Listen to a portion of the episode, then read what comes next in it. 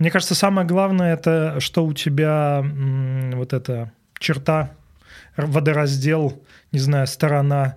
А то, что у тебя в голове, понятно, что высказываться публично мы всегда можем в рамках каких-то рамок, угу. поэтому э, какие-то вещи мы, возможно, будем сглаживать или говорить спокойнее, потому что, например, ты, Артем, находишься в России, у тебя здесь семья, у тебя есть друзья, и ты ответственен не только за себя, но еще и за людей, которые вокруг тебя. Поэтому а, несмотря на то, что хочется кричать и говорить о том, что все, что происходит, неправильно, хочется при этом, а, наверное, не подставлять тех, кто вокруг тебя.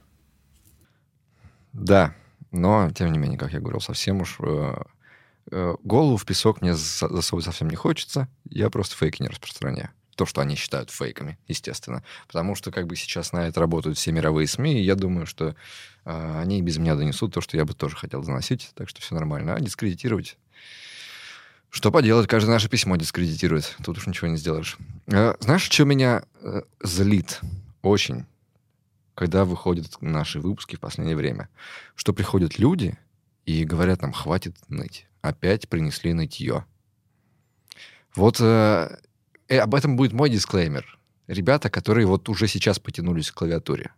Или думают, что здесь будет что-то другое. Сейчас, ближайшие полтора часа, здесь будет то, что на вашем языке и вашей системе ценностей называется нытье. Если вы хотите написать, что этого не должно выходить на этом канале, что мы это должны убрать, лучший способ это убрать — не смотреть это шоу. Все, у нас много всякого разного. Смотрите подкаст, смотрите Влада Тена, где он говорит с э, гостями из-за рубежа, смотрите канал Разрабы, там все вот это вот, вот там нытья нет, пожалуйста, идите туда и смотрите. Смотрите других ютуберов, здесь будет нытье. Если вас так воспитали, что вам надо все держать в себе и ходить с натянутой улыбкой, на нас это не надо, пожалуйста, распространять. Мы здесь высказываемся, мы искренние, люди переживают, люди пишут нам письма. Мы тоже переживаем, мы хотим это обсуждать. Здесь будет про это. Не для вас, так не для вас. Если вы так больно это воспринимаете, напишите нам письмо, скажите, что вас так беспокоит. Мы прочитаем. Только одна маленькая тонкость. В письме лучше писать про свои собственные чувства и переживания, а не лить помой на других людей. И все будет нормально.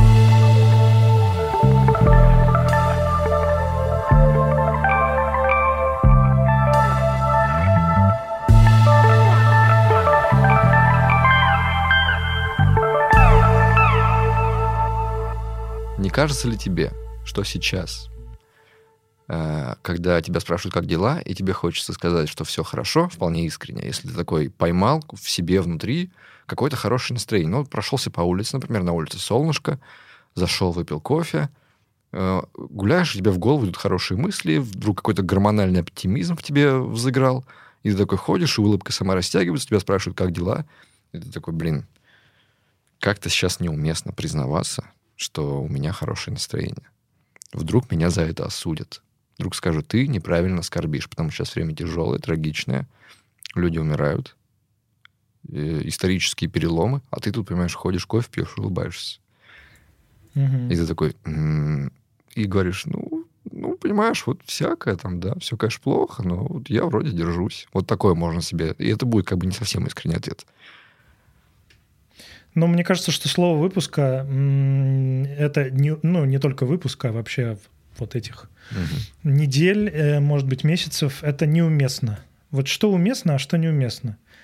И действительно кажется, что есть какие-то чувства, которые уместны, а есть какие-то чувства, которые неуместны. Да? Вот ты же, ты же не будешь на похоронах э, там а, улыбаться или радоваться, плясать на да, как, наших русских православных. А если где-нибудь вот в Африке, где танцующие люди э, с гробом входят, там можно и поулыбаться. Угу. Ну, спасибо за эту аналогию, э, крайне неуместную. Но, тем не менее, э, да. И, и есть еще второе. То есть есть... Э, тут есть два чувства, внешнее и внутреннее. Внешнее — это э, ты когда что-то делаешь, какие-то чувства снаружи показываешь, ты понимаешь, что ты живешь в социуме, и люди окружающие, они будут как-то реагировать на это, да, угу. и рождается это чувство уместности или неуместности. Причем оно тоже крайне субъективное. Ты думаешь, что, например, э, радость неуместна, а да, всем в целом все равно, или что-нибудь такое. И есть еще внутренняя история с, с отрезанной ногой. Ну, например, люди, у которых есть какие-то серьезные травмы, да, или болезни, или э, ну, какие-то вещи, которые, ну, или утрата какая-то, они как отрезанная нога, да, то, то есть ты можешь проснуться, угу. и вроде тебя все хорошо, но потом ты вспоминаешь, что, блин, а ноги-то нет, или что угодно это может быть, потеря близкого человека, или, например, а, специальная операция. А, ты радуешься, ты про это забываешь, а потом бац, тебя доходит, что ноги-то нет. Угу. И сразу как бы это тебя бьет по голове, э, и кажется, что, блин, ну как сейчас, как сейчас радоваться? Или ты, например, начинаешь читать новости. Это такая история, э, история проживания этого всего, и она описана тоже много где. Это те самые очень опопсевшие, пресловутые стадии проживания, угу. принятия неизбежного. Мне кажется, что сейчас, да, вот прошло сколько? Почти, ну уже скоро два месяца будет. 50 дней. Ладно. Ну, 50 дней, да. Э, и сейчас э, шок, ну, шок прошел, по крайней мере, я говорю за себя, там, за mm. тех, кто вокруг меня. Шок первый прошел, приходит понимание, что с этим надо как-то жить, что эта травма, она быстро не уйдет. То есть всегда же есть надежда, что, ну, там, приснилось, э, забылось, э, кто-то что-то перепутал, не знаю, э, все быстро заживет или что-нибудь такое, да. А сейчас уже понятно, что с этим жить, что это надолго. Второй момент. Ладно, я думаю, что это довольно-таки терпимо прятать хорошее настроение. Ну, потому что если внутри хорошо, то хорошесть тебя там... От хорошести не умрешь внутри. Ходишь внутри своей, своим огонечком и бережешь его. Э, странно получается, когда, например, ты... Ну, как ты говоришь, шок прошел, стадии, а они странные какие-то, они сейчас перемешаны, и на дню меняются. И, например, ты залез, почитал новости, и тебе стало невыносимо плохо. И ты, вот, вот, вот говорю за себя, я там опять хожу весь э, депрессивный, ничего не могу делать, и тебя опять спрашивают, как дела. Угу. И если ты, опять же, искренне скажешь, очень плохо, очень плохо себя чувствую, прямо апатия, все такое. И тоже осуждение. Да что ты ноешь? Ну, вот это опять пресловие, что ты ноешь? Да но этим не поможешь. И вот начинается это все осуждение того, что ты достал находиться в, этой, в этом плохом состоянии и портить настроение своей кислой мордой людям. И ты опять такой, да ёб твою мать. Люди очень хотят, особенно сейчас в и в интернете, и вообще окружающие. Ну, понятно, что твои близкие, они к тебе более терпимы, и, эм, наверное, тебе жена не скажет, что ты, Артем, с кислой рожей ходишь, mm-hmm. как собака, как псина сутулая. Э, ну, не знаю, может быть, и скажет. А в, в интернете э, незнакомые люди, ну и в целом у людей есть такой сентимент, то, что я сейчас чувствую, должны чувствовать все остальные. Mm-hmm. Да?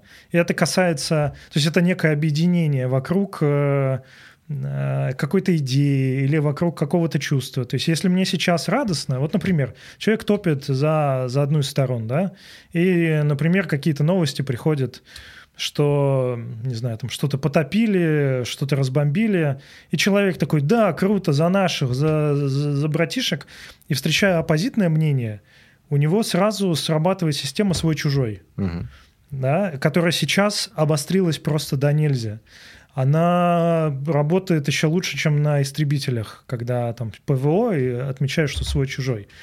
Если ты не в том же чувстве, если ты не в том же настроении, если ты не в той же точке зрения, то ты сразу маркируешься чужой. Причем чувствительность этого радара, она, конечно, у всех разная. То есть есть люди, скажем так, более терпимые, и они да, понимают, что, ну, не у всех такие же чувства, как у меня. А есть люди, ну, их очень много, если ты можешь зайти в любую соцсеть, ты пишешь, вау, ребята, там все плохо. Тебе тут же прибегают, прибегают люди, которые тебе начинают писать всякие гадости. Ну, ты сам это пережил. Да. Слушай, вот насчет этой системы свой-чужой. Хрен знает. Не то, чтобы я прямо вижу, что она очень хорошо настроилась. Я не знаю, как с той стороны. где люди пишут себе на лбу Z и радуются за братишек, которые опять что-то разбомбили. Я вот с этой, с нашей стороны, вроде как с антивоенной. А вот именно этот постоянный спор и ссора о том, что, как правильно себя вести, как правильно переживать, как правильно делать, как правильно писать в интернете. Э, уехавшие поссорились с оставшимися. Уехавшие поссорились между собой о том, как надо правильно проводить эмигрантские переживания. Эти, понимаешь, там какую-то статью написали про богемных москвичей, которые жалуются на Грузию не богемные москвичи, которые тоже в Грузии, говорят, что, э, что вы нас позорите. В общем, все со всеми ссорятся, все неправильно переживают. А, одни говорят, что да, мы должны все за это страдать и нести ответственность. Другие говорят, зачем нас тут, понимаешь ли, везде гнобят, мы ни при чем. И вроде бы это люди все с одной стороны. Они вроде бы все, им не очень нравится война. Им хочется, чтобы она остановилась. Но друг друга они не могут объединиться, они начинают э, друг с другом спорить и на друг друга лить помой за то, кто как себя ведет. И ты такой тоже опять, да что происходит? И это уже сложнее, чем просто как дела хорошо или как дела плохо. На самом деле это, эм, это борьба одиночеств против групп. Угу. Потому что э, те, кто уехал, они, например, они чувствуют себя одиноко, и они пытаются каким-то образом показать, что Э, там, ребята, вот как надо делать, чтобы быть как я, да, чтобы быть как я, чтобы мы были одной частью какой-то большой э, тусовки, да, которая думает одинаково, делает одинаково. Потому что мне кажется, что сейчас э, те, кто против войны, угу. спецоперации, ее можно называть, как угодно. Ну, я так и не...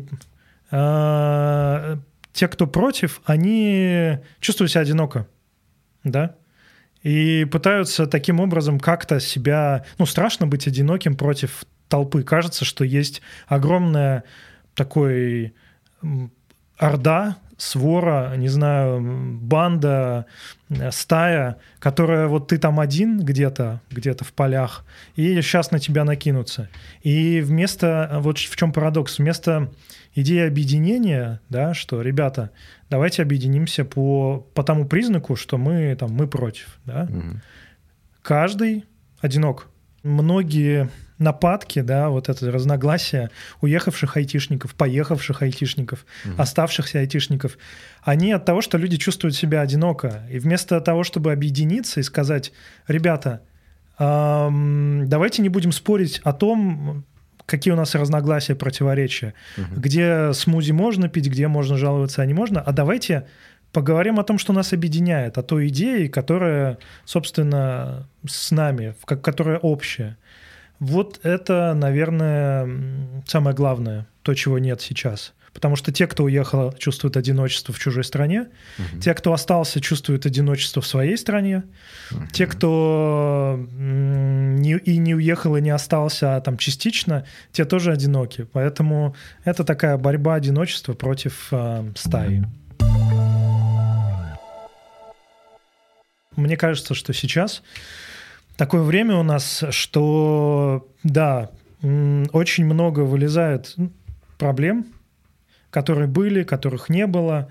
И они вылезают в том числе, например, можно увидеть по нашему любимому Твиттеру, как у некоторых людей рвет э, совершенно башню, ну, по понятным причинам. Угу. Потому что... Эм, потому что твоя старая жизнь ушла, она разбита, разрушена, уничтожена.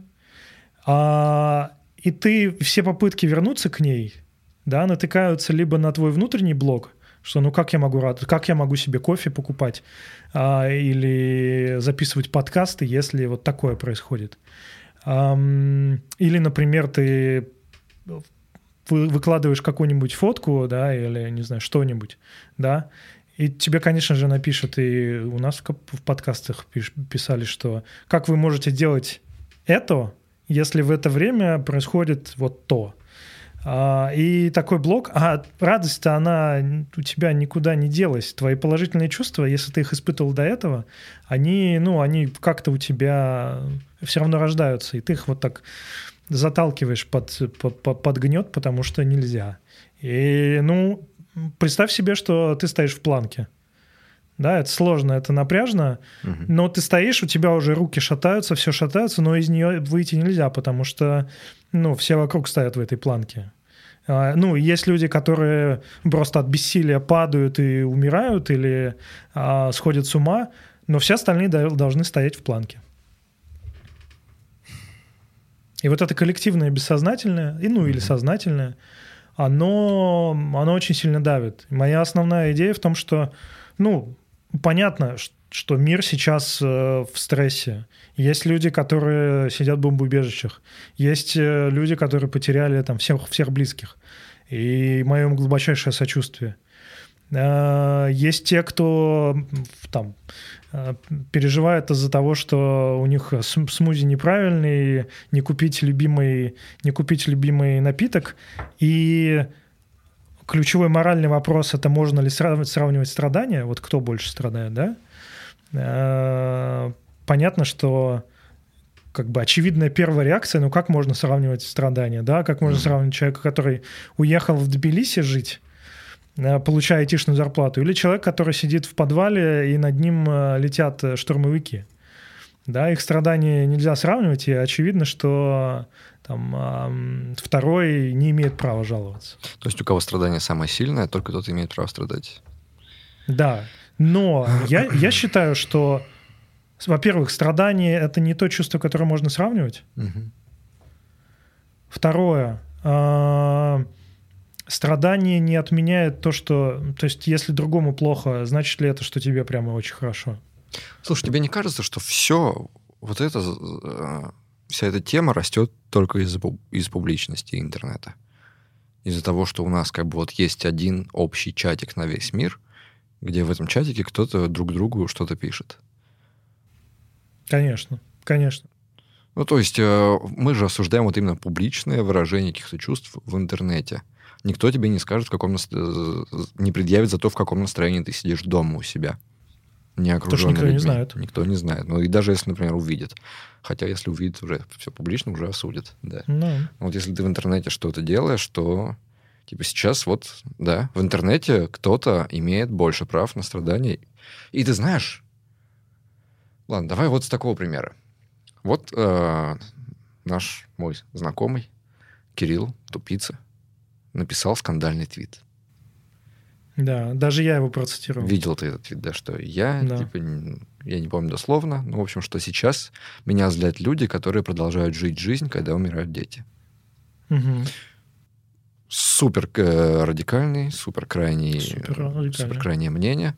И ты знаешь, но где-то в голове один из голосов, в голове много голосов, и один из них такой говорит, ну да, Другой начинает говорить, ну нет, подожди. Третий что-то свое. И таких голосов много. И я думаю, такой, какая-то часть моей души в принципе чувствует так же, но другая ей говорит, что даже если ты сейчас это чувствуешь, ну, ты не имеешь права такое писать в интернете. Мой голос mm-hmm. мне бы сказал, то есть он бы мне не разрешил такое написать.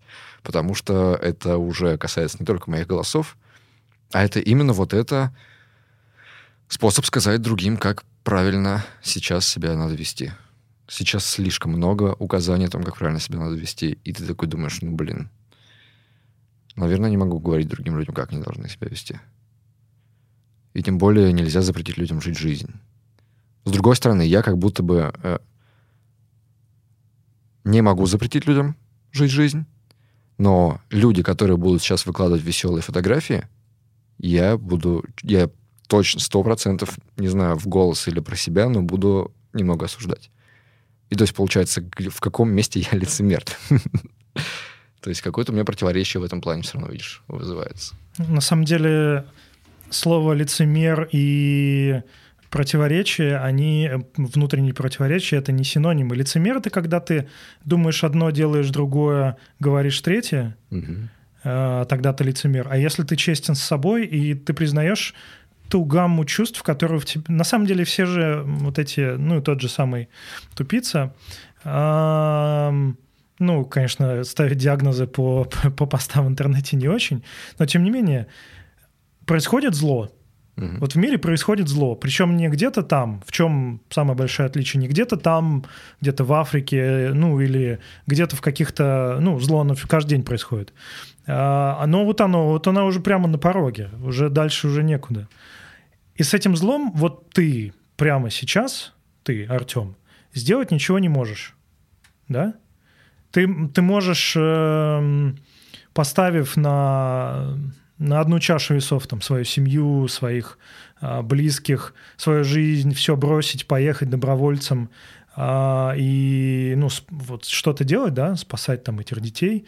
Ну и то не факт, что ты кого-то спасешь, что ты вообще туда попадешь. Mm-hmm. Да? Что-то делать. Кажется, что вот на эту чашу нужно кинуть что-то прямо такое, что-то огромное, что-то невозможно огромное, чтобы уравновесить вот это зло, чтобы его остановить. И это как бы одна часть вот этого стремления. Вторая часть это то, что у тебя есть э, твоя жизнь, да, и у тебя есть какие-то, не знаю, э, мысли, желания, и ты не хочешь э, умирать, потому что ну, я сейчас тоже крамольную вещь скажу, но когда ты всего себя отдаешь, например, кидаешь вот на эту чашу весов против зла, ты кидаешь вообще всего себя, ты старый, ты умираешь. Mm-hmm. Остаешься ты новый, который а, все, все туда кинул. Ты этого тоже не хочешь, потому что, ну,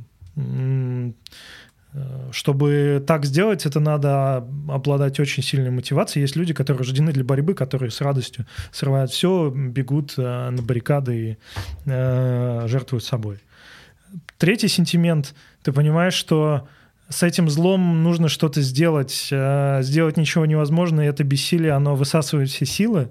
А, это как будто ты не можешь решиться, что вот где ты вообще. Тебя вот так вот кидают между этими полюсами этого магнита.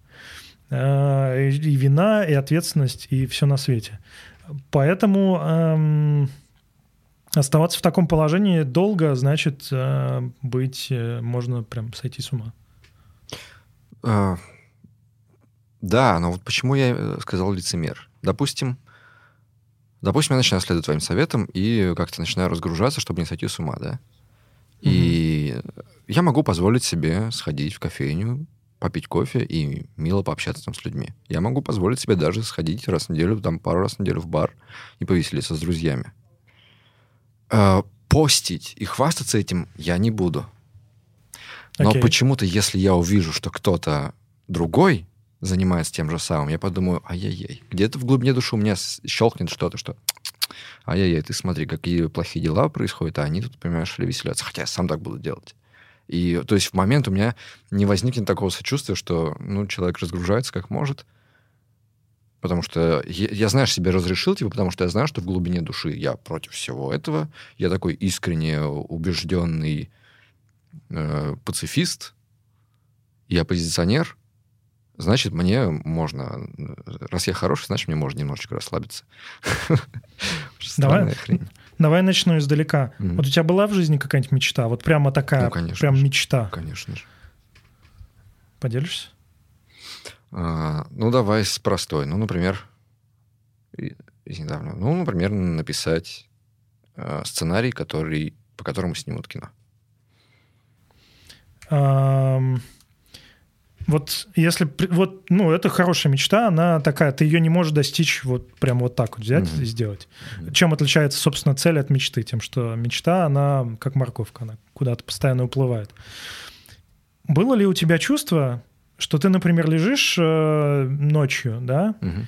Или, например, ты занимаешься всякой фигней, там, не знаю, лежишь на диване, смотришь э, сериалы, и тебе просто бахает вот так, как, как искра такая.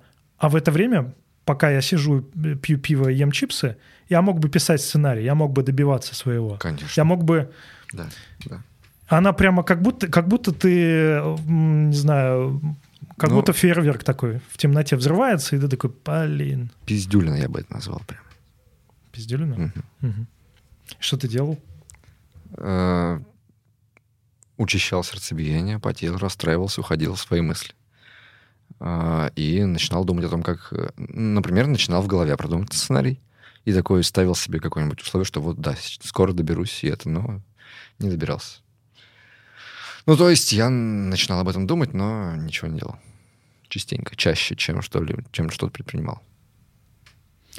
И вот э, на самом деле э, мечта, конечно, это хороший мотиватор для того, чтобы что-то делать. Угу. Но э, чтобы достичь своей мечты, Да? Ну, ты либо признаешь, что твоя мечта это ну, какое-то желание, которое тебя побуждает что-то делать, но ты не хочешь ее именно достичь. Да? Вот в чем лицемерие? Лицемерие в том, что ты говоришь себе, это мечта, я ее достигну, но при этом ничего не делаешь, чтобы ее сделать. Это лицемерие перед собой. Так вот сейчас у многих, и у меня, и у тебя, я думаю, мечта э, остановить войну, чтобы не было войны, чтобы не умирали люди, не умирали дети, чтобы все вернулось к, к миру. И вот эта мечта и лицемерие в чем состоит? В том, что ты либо признаешь, что, что я не могу, я не могу, не знаю, ты не можешь написать сценарий, который тут же а, экранизируют, да, а, за один вечер. За один вечер мы не можем сделать так, чтобы война закончилась. А можем ли мы делать что-то, что в наших силах, чтобы это остановить? Да, можем. Должен ли я думать об этом 24 на 7 и достигну ли я своей мечты, чтобы, если я буду ей давать всего себя? По мне так э, спорно, потому что если ты когда-нибудь выгорал, вдруг ты когда-нибудь выгорал, то это, собственно, э, когда твоя, когда твоя мечта или то, чего ты хотел, э, то, о чем мы говорили много выпусков подряд, ты очень хотел стать айтишником, ты посвящал всего себя этому, и вот ты еще не айтишник, но уже выгорел. Потому что наш мозг так не работает. На любое возбуждение мы всегда ам, адаптируемся к нему. И вот сейчас в умах многих людей, собственно, такое происходит. Я очень хочу, чтобы война закончилась. Я... У меня есть несколько, даже не то что выборов, но схем действий. Я могу об этом думать. В моей, в моей голове могут возникать время от времени, как ты их сказал, пиздюлины, что, Мгм. блин, я сейчас, я сейчас э, пью кофе, а в это время мог бы что-то другое сделать. А, Это одна позиция или, не знаю, как ты хочешь, а, вариант поведения. Есть второй. Ты, ты можешь себе сказать, я сделаю все. Я поеду, не знаю, добровольцем, я всю свою жизнь поставлю вот на эти весы, я готов. Окей. Безумству смелых поем мы э, песню. Это достойное уважения, это очень круто, но это люди сгорают просто, можно сказать, обливают себя бензином и сгорают во имя великой цели. Есть самая взрослая, ну, такая умеренно взрослая позиция. Я говорю, я не могу достичь этой цели прямо здесь сейчас. Если я буду ее достигать э, сгорая, я сгорю, и я к такому тоже не готов. Но я готов делать то, что я готов делать. И это может быть все что угодно. Это может быть, э, не знаю, постинг сообщений, да, если тебе от этого проще. Это может быть э, донаты. Это может быть э, что-то совсем малюсенькое. Но лицемерие здесь вот между этими тремя э, историями. Ты либо говоришь себе, моя мечта не в этом, и в целом это там, не знаю, раздражающий фактор. Э, Я хотел бы от него избавиться, но не, готов даже маленькую ги- гиричку вот против этого зла поставить. Окей. Это тоже позиция. Знаешь, мне что кажется? Ну, и наша это мечта всех, на самом деле, понятно, чтобы война поскорее закончилась. С этим я согласен. Но, находясь вот в сообществе всех людей, которых я сейчас слышу, с которыми взаимодействую, у меня такое ощущение, что люди, как будто бы мечтая об этом, как будто бы виртуально убедили себя, что она и правда закончилась. Что война закончилась, что основные ее виновники уже наказаны, осуждены, и начался следующий этап. Начался этап э, поиска второстепенных виновных. Второстепенных виновных и поиска способа, как теперь все послевоенное время устроить. И это странно, потому что война еще не закончилась. Но люди как будто бы уже обсуждают, а что теперь после нее делать. И у меня это тоже какой-то странный диссонанс вызывает. Э, Резко опять вдруг э, начали мериться политическими позициями, э, способами там спорить о том, об ответственности, о вине. И об ответственности именно не том, кто должен это остановить, а кому отомстить теперь за это все. Вот как будто бы в таком контексте пошло обсуждение. В моем пузыре, по крайней мере. Потому что давай будем честны. Комментаторы в интернете, в Твиттере, в Фейсбуке, где угодно, они... И мы тоже, Мгм. я, ты, мы боевые действия сейчас остановить не сможем. Да. Потому что боевые действия останавливаются силой, ракетами, пулями, вертолетами, чем угодно. А, они останавливаются этим, да, когда, когда в твой дом вырывается маньяк с ножом, да, ты можешь э, либо ответить таким же ножом или там чем-то похуже, а, либо, ну, то есть разговорами, обвинениями это не все не решается, да. Это первая мысль. Вторая мысль в том, что эм, э, какие-то политические дискуссии, да, у нас, э, я как-то написал тоже твит, на который мне э, после этого тоже прилетело, что вот э, не, не стыдно быть маленьким человеком, да, и сразу мне прилетело, что вот вся эта, вы, вся эта идеология, что вот есть люди, которые маленькие, есть большие, оно, это все фигня, это, значит, такая вот либеральная нытье. Но в реальности есть большая политика, и вы вот прямо сейчас, да, вы можете голосовать, можете как граждане еще что-то делать, но вот прямо сейчас вы в целом военные действия не остановите. Вот ни ты, ни я, у нас нет силы для этого. У нас нет э, пуль, ракет, танков или еще чего-нибудь. И у нас нет политических... Ну, мы, мы с тобой не президенты каких-нибудь э, стран. И mm-hmm. даже, как ты видишь, президенты стран не могут остановить это, это все. Так вот, и понимание этого бессилия, а, оно тебе дает, эм, опять-таки, несколько выходов. Да? Некоторые люди не принимают это бессилие и начинают э, писать злобные комментарии, э, пытаться вот свое бессилие как-то затуннелировать в обвинение кого-то, что вот... Знаешь, хорошо, какой я... самый да. жесткий комментарий мне прилетал за все время? Ну? Что я нацист и фашист, потому что я живу в одном городе. Э, с, в моем городе находится военная часть, люди из которой находятся на территории Украины. Ну, это все... все То есть, и там прямо, знаешь, несколько твитов таких вот прям, как будто бы раскапывающих заговоров чуть ли не о том, что это я их туда отправил. Не, ну это конечно. Господи, боже мой. Я, ну, э, ну не, не знаю почему. Я запрещаю себя сейчас посылать людей нахуй. Угу. Я чувствую себя как бы неправым на особенно обозленных людей, э, кто пострадал сильнее, чем я, но типа бессилие вообще. Я такой, типа, я, я не знаю, ну что, мне оправдываться за это? Типа, как? Мне, я не смогу. Понимаешь, э, от бессилия рождаются другие чувства, и некоторые люди его, э, вот это бессилие, просто, например, если, вот представь себе, если я чувствую свое бессилие, угу. я чувствую гнев, ярость э, просто иссушающий, я пишу тебе, что ты падла, а я пишу тебе, потому что ты публичная, ну, более-менее личность, и я до тебя могу дотянуться. Угу. А, пишу тебе твит, что давайте а, Артема Малышева а, как медийную персону уничтожим, потому что вот он во всем виноват. Или недостаточно много чего говорит. Я при этом я свое бессилие как бы немножко, немножко умеряю. Я, я что-то делаю, я делаю благое дело. Или, например, я пишу в чатах, эм, пощу, перепащиваю по 10, по 100 раз э, какие-то новости, часто весьма, так сказать, желтые эти новости. Ну вот я свое бессилие туда прохожу.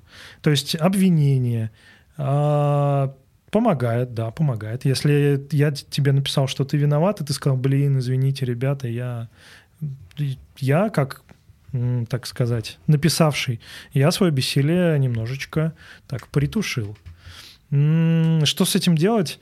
Ну, рекомендовать людям не обвинять, ну, все равно будут обвинять. Но мне кажется, что стоит понять, что это все от, от бессилия. Э, и некоторые люди просто непереносима сама мысль о том, что они ничего не могут сделать. Угу. Поэтому они начинают делать много, скажем так, бесполезных вещей. От обвинения одного Артема ничего не изменится, кроме, может быть, жизни Артема, который будет чувствовать себя виноватым. И вот из-за всего этого хаоса реакций, обвинений и способов справиться с бессилием, мне кажется, и разбился на части вот этот вот э, очень четкий политический компас с первых дней, когда были за и против. Сейчас э, люди, которые были э, очень против, и ты, мне казалось, что я с ними прямо очень хорошо друг друга понимаю, и мы на одной стороне. Сейчас куча людей начинает э, озлобляться вот на это, на то, что их в чем-то обвиняют. И из людей, которые были абсолютно против, которыми я считал полностью на стороне добра, они такие начинают уже, слушай, нас везде ненавидят. Что нам теперь делать? Защищаться? И как будто бы начинает этот фонд, антиво... антивоенный фронт разбиваться на кусочки, и от этого такой тоже... И даже здесь я ничего не могу сделать. Он все равно разбивается на куски. И опять бессилие. Что происходит? Еще больше одиночества. Просто наша, наша нервная система, она у нас есть э, первичные реакции, да, у нас есть всяческие наши вегетососудистые, вегетные системы. А есть простая реакция, она супер быстрая, mm. да, если что-то случается, у тебя учащается сердцебиение, адреналин вспрыскивается, э, у тебя тут же ну, расширяются зрачки. Это все неосознанная реакция. Она происходит за доли секунды, она эволюционно тебе сделана, ну, там, бей или беги, вот эти все истории, да, рептильный мозг, который, кстати, тоже очень критиковали а, все эти штуки, они первая реакция, но они не умеют в долгую, они не умеют в стратегию. Они просто, ну, ты либо замираешь, либо бежишь, либо бьешь, и mm-hmm. все. Там очень мало реакций. И, собственно, в первые дни произошла вот эта быстрая, мгновенная реакция. Да, нет, за, против, бей или беги. А, ты на одной стороне или на другой стороне. После этого включаются уже более высшие нервные центры, лобные доли и прочие, которые уже начинают анализировать ситуацию, которые уже начинают как бы все не так, вот знаешь, это сейчас все не так просто, да, э, слово триггер, но тем не менее люди начинают уже под тона, да, себе как-то находить какую-то свою Я против, но, я против, но, но, но, но, все, больше не черно-белое уже позиции. Они исчезли. Да, они не черно-белые, и, и это тоже нормально, потому что черно-белая позиция, в ней большая проблема, потому что она хороша, когда ты выбираешь себе ужин в, не знаю, где-нибудь в каком-нибудь приложении. Стейк хочу я или нет? Или там бургер? Да, нет. А когда у тебя есть э, более сложная, более комплексная проблема, это знаешь, как теорема Котельникова, помнишь, да? Э, Конечно. Там то, что частота дискретизации должна быть не больше, да, да максимальной я... гармоники. Докторскую а, как... Да, а, ну, но доктор Кот я почему-то. А, так вот, а, то же самое с оцифровкой сигнала. У тебя есть сложный аналоговый сигнал. Да-да-да. У тебя есть сложный аналоговый сигнал, который, который ты слышишь ушами, и нам нужно его оцифровать. Если ты его будешь очень грубо оцифровывать, очень грубо, то у тебя будет, ну там, типа, есть сигнал, нет сигнала, 1-0. Но вообще тебе, наверное, нужно его оцифровывать более, э, более высокочастотно, скажем так. Вот. И здесь то же самое. Вот у тебя есть картина мира, у тебя есть какие-то какие люди, какие-то события. Ты можешь их очень-очень грубо оцифровать, очень грубо, убирая все на свете. И вот это либо за, либо против, либо да, либо нет. Но оно так не работает, потому что полутона могут для тебя быть более решающими, чем главное направление и люди начинают биться, дробиться. В том числе пропаганда, она, она создана для того, чтобы стирать. Это два огромных прожектора, ну вот если у тебя есть две стороны, да, uh-huh. на что-то, у тебя два огромных прожектора, которые просто стирают все тени, и они светят, и ты там синий или красный, желтый или зеленый. Я думаю, что здесь тоже наверняка можно словить очень много хейт-комментов, но тем не менее пропаганда на войне работает, э, вот если у тебя есть там три враждующих стороны, будет три пропаганды. Будет четыре, будет четыре. Если есть две, то есть две. Не бывает так, что вот одни такие, а другие сякие. В общем, чего я тут со своими страданиями лезу и отнимаю эфирное время у людей, у которых проблемы вообще посерьезней. Слушай. Вот с такой, псих... с такой психологией ты далеко не уйдешь. Так. Это что такое? Ты что что-то включил? Это у меня, я случайно нажал ходки, чтобы музыка играла. Нормально, да? Ладно, погнали. Ну давай. Я учился в неплохом лицее. Не хватал звезд с неба, но и совсем отбитым двоечником не был. Так, пара троек, остальные четверки. Но не в этом дело. В 16 лет меня приняли с наркотиками. Следствие, допросы, суды. В 17 уехал на зону. Срок 3,6. Взял 3, вышел. И вот мне 20 лет. Ни высшего, ни денег, ни знакомых. Остались пара человек и девушка, которая полтора года до выхода поддерживала. Сейчас мы встречаемся. В тюрьме я познакомился с интересными людьми. Не с теми, реально интересными. Бизнесмены, главы заводов и все такое. Один из них подсадил меня на газету «Ведомости». И я в нее ушел. Читал за поем все подряд. Начала, начала складываться картинка мира. Решил, что как выйду, пойду в IT.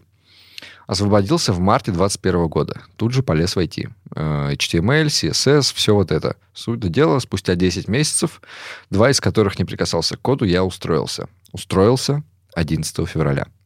Компания маленькая, всего человек 10-15, в маленьком городе, но это уже хоть что-то. Капает опыт, продолжается обучение. Казалось бы, что может случиться? Строишь новую жизнь, новые планы со осмысленными целями. К старому не прикасаешься. Чист. Все с нуля, с огромным желанием. Потому что, а куда еще? Высшее. 4-5 лет э, в топку, чтобы также устроиться на зарплату в 30 тысяч. Просто работать. Нет перспектив, и хрен куда возьмут. Даже банальным официантом в Питере не брали. В итоге все силы брошены в IT. Так вот, работаю потихоньку, выполняя задания. Сделал одно, дали другое. Все налаживается, радость прет, что ты так шел к этому, копался, изучал, ночами не спал. И вот, работа. Уже начал строить планы по переезду в Европу. Хотел в Чехию или Испанию. И тут началось. Проснулся 24 февраля, зашел в Твиттер и просто охуел. Других слов не подобрать. Сразу в голове мелькнули все возможные последствия этих военных действий. И чем дальше читал новости, тем яснее понимал, в какой жопе я оказался. Я с 14 года хотел уехать из РФ. С 2014 года я не одобрял того, что творит наша страна. Я не успел полностью насладиться трудоустройством, как грянуло такое событие. Начал думать о переезде еще активнее и наткнулся на уйму возможностей, но все они доступны простым смертным, чистым перед законом. А я не такой. У меня на всю жизнь клеймо. И где бы я ни показался, где бы ни захотел оформиться официально, везде меня преследует судимость. Все детство я был белой вороной и хотел хоть когда-нибудь от этого избавиться. А в итоге заклеймил себя этим на всю жизнь. Ничего, в Грузию не так сложно переехать, подумал я, и начал активно интересоваться этим вопросом. Все в целом ясно, понятно и прозрачно. Особо требований никаких, бери и едь, но нужен загран. Пока что просто подал на него заявку. Могут и не дать, судимость еще не погашена.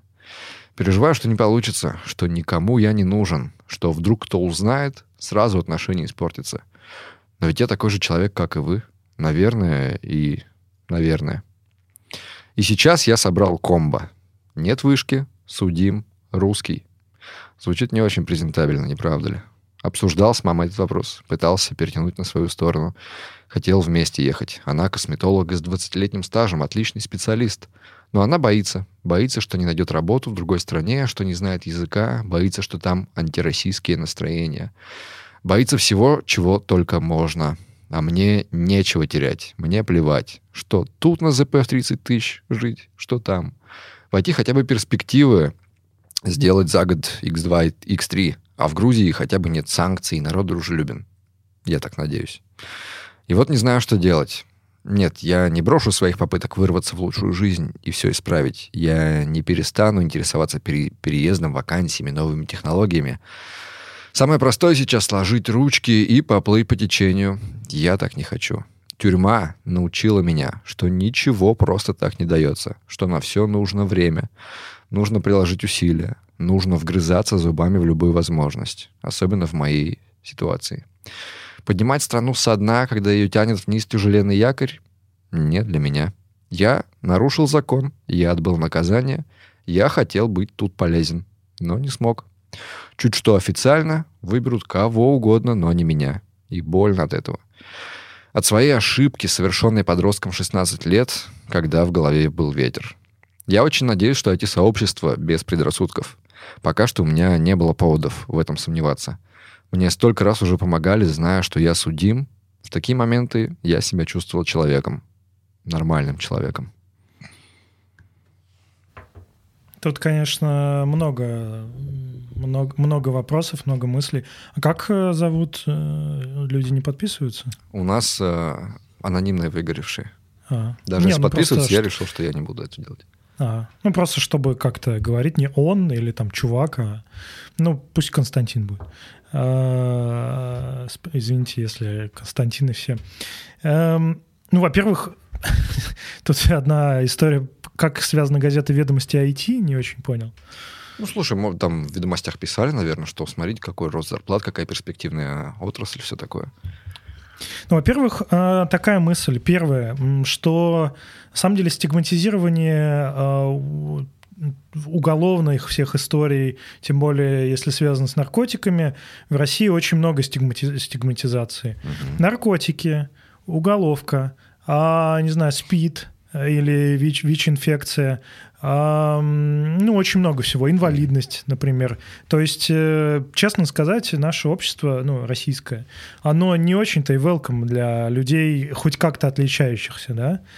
Эм, И в IT, да, слава богу, ну, я, по крайней мере, не встречал, но если я как менеджер, если ко мне приходит человек, который а, у которого есть уголовка, уголовное э, Мгм. какое-то при- при- преступление или преследование, конечно, меня будет волновать, наверное, ну, какие-то бюрократические штуки, потому что, э, ну, там есть какие-то последствия, да, э, например. Мгм. Чтобы переехать, всем, э, всем нужна справка о несудимости. Знаешь, мне кажется, которые- здесь чего пугает людей. Не знаю, конечно, за всех не скажешь, но пугает больше не то, что он совершил что-то. Ну Мгм. вот, вот, допустим, человек что-то там с наркотиками попался, да? Ну, Э, Пугает, наверное, то, что он провел три года в тюрьме. Мы же, типа, вот знаешь, у нас есть какое-то такое убеждение, что тюрьма из людей делает еще больших уголовников. Ну, тюрьма, тюрьма в российском обществе это, ну, такая... Еще Пелевин об этом писал Но очень это не много чего. учреждение. Ну, понятно, что это не исправительное учреждение. А, я считаю, что неправильно, конечно же, относиться предвзято к людям, Конечно. которые, неважно, там, наркотики или еще что-нибудь, если они исправились, ну, если так можно сказать, а, то как бы программисты есть программист. В Европе с этим еще проще, и ну, какой-то, если говорить не с психологической какой-то точ- точки зрения, а с, э, с такой, с более практической, да, документальной, да, для того, чтобы, например, получить э, визы или документы, например, часто нужна справка о несудимости.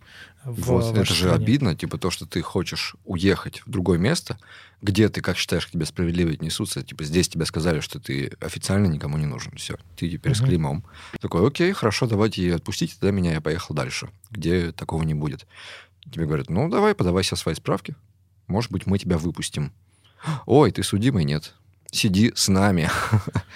Ну, в общем, э, я бы обратился, если мы разложим это письмо на несколько составляющих, Мгм. есть юридический, эм, какая-то адвокатская, бюрократическая, я уверен, что есть, э, есть какие-то, ну, тем более, э, то есть это же не человек не прямо сейчас, да, Мгм. сидит в тюрьме, а э, там есть сроки давности и вот погашение судимости. В общем, много таких историй. Я в этом не компетентен абсолютно, и поэтому я бы рекомендовал просто... Наверняка есть возможность уехать в другую страну, пускай, может быть, там не сразу Европа, а может быть, через что-то. Не Мгм. знаю. Я знаю, что сейчас очень активно хантят э, Казахстан, Таджикистан, Узбекистан, э, ну, опять-таки, да, там, Грузия, а, активно харят, потому что, ну, это стали такие страны, хабы крупные, да, Мгм, куда народ мгм. уезжает. И я так думаю, что там правила более либеральные, чем Да, резко Герма- ли- либерализирующиеся страны.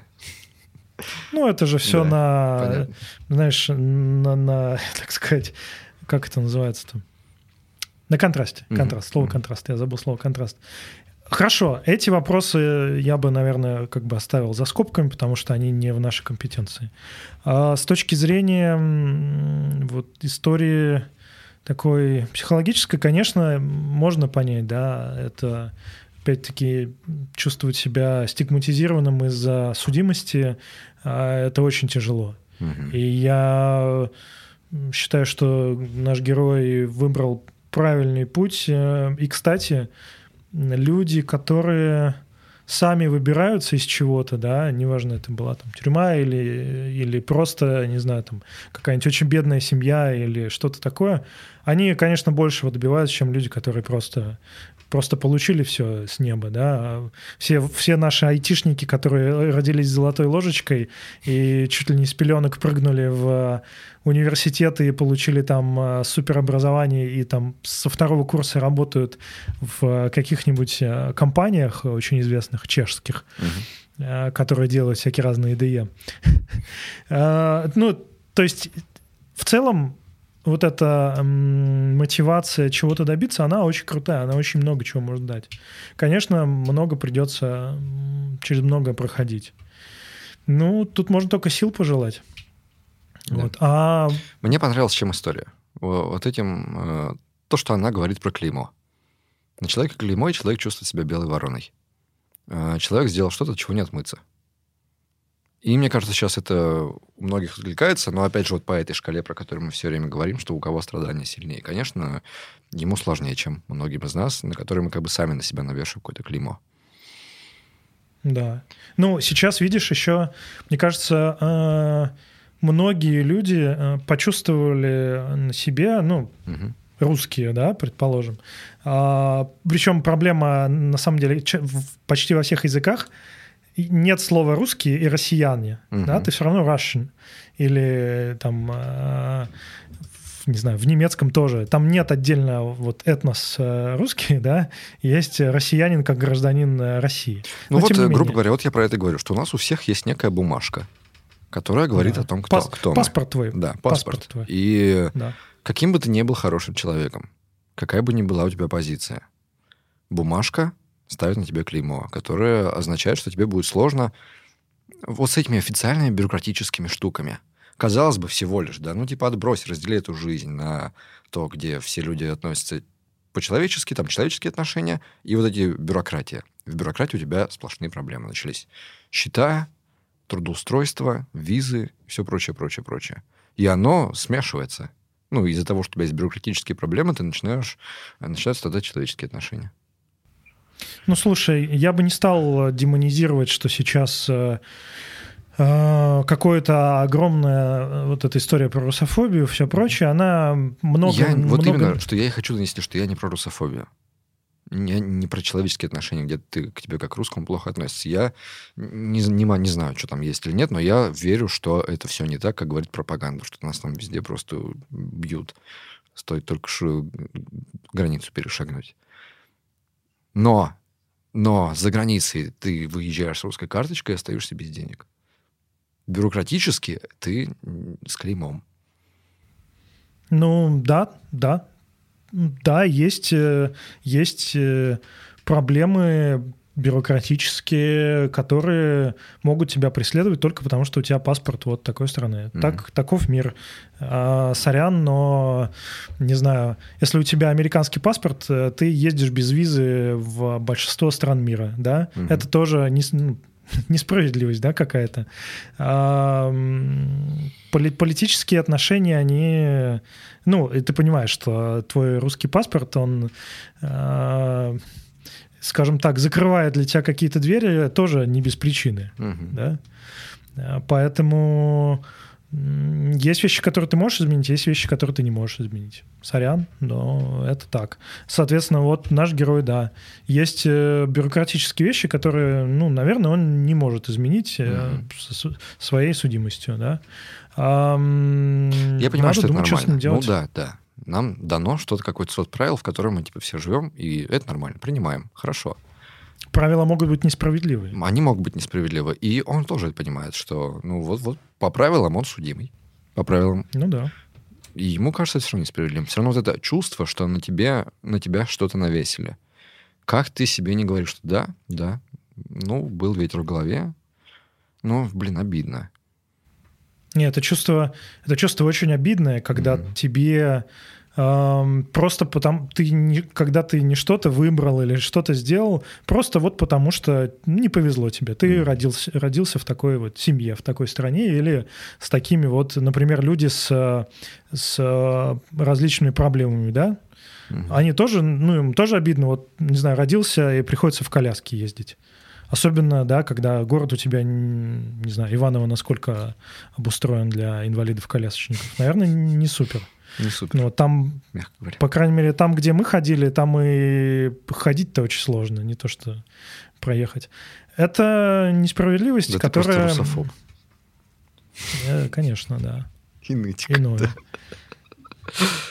Тут, э, тут главное, что ты делаешь с этим чувством несправедливости. Оно может вырождаться, выражаться в таком, скорее, позитивно-созидательном ключе. Например, люди, которых, которые чувствуют несправедливость, они mm-hmm. могут эту несправедливость оспаривать, изменять законы, да, активисты. А, можно, с другой стороны, обидеться на весь, на весь мир и замкнуться, да, и сказать, ну, раз так, я там Э, не буду с вами дела иметь никакого. Короче, несправедливость это опять бессилие. Мы опять э, закольцовываемся вот э, к тому, о чем мы говорили. Бессилие, бессилие, что, бессилие что-то изменить. Угу. Наш герой не может, ну, по крайней мере, легально или как-то легко изменить вот тот факт, да, что у него есть судимость. Окей, что с этим делать? Вот самый главный вопрос. Ну, меня радует его настрой, что он знает, что с этим делать и делает, и не унывает. И это очень круто, что, за что я очень люблю IT, за вот эту какую-то перезагрузку старых отношений между людьми. А, да. Ну, потому что здесь реально здесь возможно сделать карьерный путь, кем бы ты ни был. Но, блин, это несправедливость, Можно? знаешь, mm-hmm. вот это его, то, за что он отсидел, в условиях открытого мира, когда все со всеми общаются, и ты знаешь, что происходит в других странах, типа, это вот угу. тот случай, когда где-то это даже не преступление. И во многих странах это не преступление. То, что он сделал. Да. И это так, наверное, блин. Ну, как, как бы то ни было, э, я согласен с тобой, что IT, наверное, по крайней мере, по крайней мере, в России угу.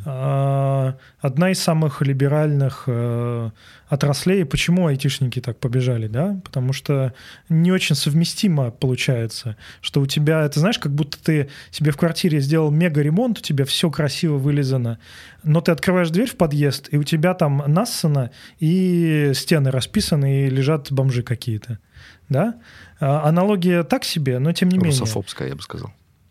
Ну, она не то, что русофобская. Я к тому, что когда у тебя такая разница между какой-то мирком я маленьким, понимаю, да, да и когда у тебя, не знаю, там 700 тысяч зарплат, а снаружи все совсем по-другому, вот эта разность потенциалов, она рождает электрический ток, который mm-hmm. куда-то должен уйти. И сейчас IT, да, ну, не, не так, неправда, не сейчас, а до этого IT был одним из самых либеральных эм, отраслей, где в целом все равно, э, какой ты, какие у тебя там вот, документы. Вот, это даже важнее, чем вот то, что все время говорят про деньги.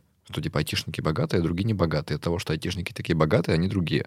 А здесь дело это в системе. В системе в отношении между людьми внутри индустрии.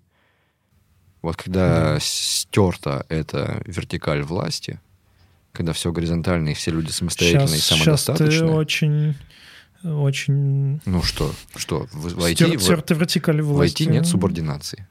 Ну, нет ее такой субординации, как э, в других индустриях э, в нашей стране. Но я бы тоже не идеализировал. В IT тоже есть разные, э, разные случаи. И, опять-таки, есть и мизогиния, и шовинизм, и все mm-hmm. прочее просто сравнивая с остальными Ну, естественно, сравнивая. Я говорю, сравнение, а, конечно же. Вот. Тут не об утопиях Но, идет речь. В общем, что можно нашему герою посоветовать? Во-первых, мы еще, кстати, не коснулись э, родителей. Угу. А, к сожалению, э, на собственной шкуре знаю, что люди старшего поколения, старшего возраста, им, во-первых, сложнее сниматься со своего места, причем во всех смыслах, со своей точки зрения, со своих убеждений, физически просто куда-то переезжать, потому что, ну, ты при, при... Вообще я слышал, есть такая теория, что человек после 45, там примерно, он уже свои, ну, даже 40, он свои мировоззрения, свои ключевые какие-то краеугольные камни своего миросуществования, он уже не меняет. Он уже не сможет как-то заадаптироваться к совсем изменяющемуся э, миру, например. Mm-hmm. То есть вот у тебя есть убеждение, что вот это черное, это белое, и все. Поэтому, конечно, с родителями сложно, потому что они, во-первых, это близкие люди, ну, как бы то ни было, чаще всего. И нельзя просто сказать, а, все, мне все равно, что вы там думаете. Это все всплывает, и это рождает очень много разногласий, травм каких-то. И так, знаешь, у нас мне кажется, семейные отношения в России... Вот ты когда-нибудь видел в России, чтобы были семейные ужины, да, когда уже дети достаточно взрослые, что вот они приезжают каждый, ну, регулярно, семейный ужин, встречаются и такие здоровые отношения.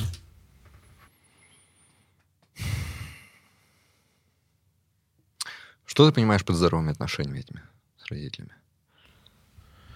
А, более, более близкие отношения, чем просто мы там приезжаем раз ага. в полгода и все. А. Скажем так, чтобы... Ну, Но, ну, конечно... Понимаешь, какую ты мне ставишь ситуацию, да? Э, вот я, как человек, считаю, что у меня нормальные отношения с родителями. Ага. Но, скорее всего, то, что я тебе опишу как нормальные отношения, не подойдут под вот ту картинку, которую ты сейчас мне задал. Ну, типа, это будут не те отношения, которые ты сейчас хотел описать, да. Это вот не то, что это мои там каждодневные друзья, с которыми я прямо полностью на одной волне. Вот. Скажем так, как бы то ни было, мо- кто из вас может сказать, что вы с родителями друзья? Вот прямо, mm-hmm. ну, конечно, не такие друзья, что вы пошли вместе пиво пить, но тем не менее. Это сложно сложно. Не знаю, насколько вот институт семьи, я не семейный психолог, uh-huh. но мне кажется, что очень много, не знаю, да банально, вот из мо- моего поколения, сейчас песок, конечно, посыпется, но из моего поколения очень много у меня в классе было ребят, я не скажу, что там прямо все-все, uh-huh. но очень много ребят э, из неполных семей. Нет отца. Чаще всего нет отца. Я, собственно, сам без отца рос. Ну и да, это, конечно, не очень полная нормальная семья. И, конечно, такие события, как э, сейчас, они такой клин вгоняют между поколениями, которые, естественно, э, в других ценностных установках жили. Да, жили, живут да. и, наверное, будут жить. Это большая проблема. Вот. Это гигантская поэтому, проблема. И для да, них, поэтому, и для нас. И поэтому, да, э, например, эм, следует тоже, конечно, понимать, что уезжая за границу, родители, их часто сложно перевести, и, может быть, им будет там хуже даже, чем, чем здесь, потому что там, ладно, там и здесь понятия относительные, mm-hmm. за границей будет хуже, даже если вроде как э, там все лучше, потому что, ну, когда тебе, не знаю, 60, 65 или сколько-то лет, mm-hmm. тебе уже очень сложно переехать. Да. И понятие хорошо очень относительное. То, что мы считаем как... Э, это вообще... Вот это прям большая, большой-большой клин. То, что хорошо для нас, для них это прямо какой-то признак очень плохих вещей. Например, ты про гей-парады? А, да даже не про гей-парады. Гей-парады это уже совсем далеко. Просто про отношение к комфорту, к деньгам, а, к тому, что такое хорошая благополучная жизнь, к воспитанию детей, все такое. Ну, я говорю, вот типа, когда ты, э, ну, как на моем примере, когда э, э, живешь в каких-то либеральных убеждениях, и для тебя вот типа свобода и самодостаточность каждого человека, самостоятельность — это вот важные ценности, и когда ты начинаешь их распространять на всю жизнь, то вот надо, чтобы у нас там был комфорт, достаток, чтобы дети росли самостоятельными. Ты вдруг понимаешь, что люди... Ну, и это странно, что вроде как я воспитан своими родителями, я такой, да, но вдруг, оказывается, родители считают иначе. Что все эти либеральные ценности — это лицемерная чушь.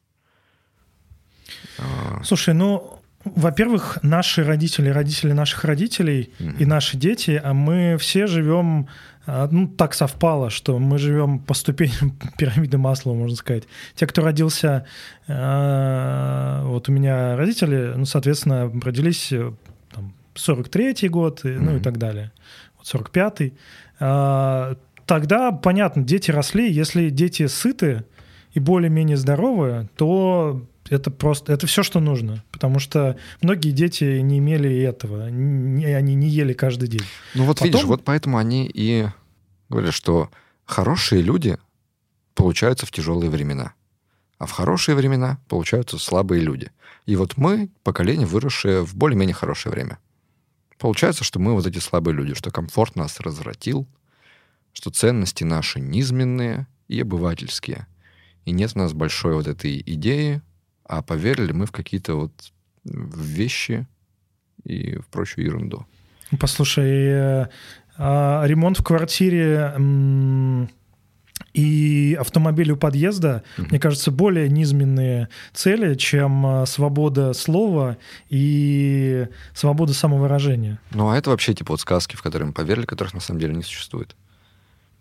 Слушай, мы сейчас с тобой обсуждаем то, что обсуждали еще древние римляне, да, конфликт да. Отцов, и, отцов и детей. И мне кажется, просто следует признать, что ваши родители это не вы, угу. и скорее всего как бы вы ни старались, они вами не станут, а вы, а и они стараются, чтобы вы стали ими. Угу.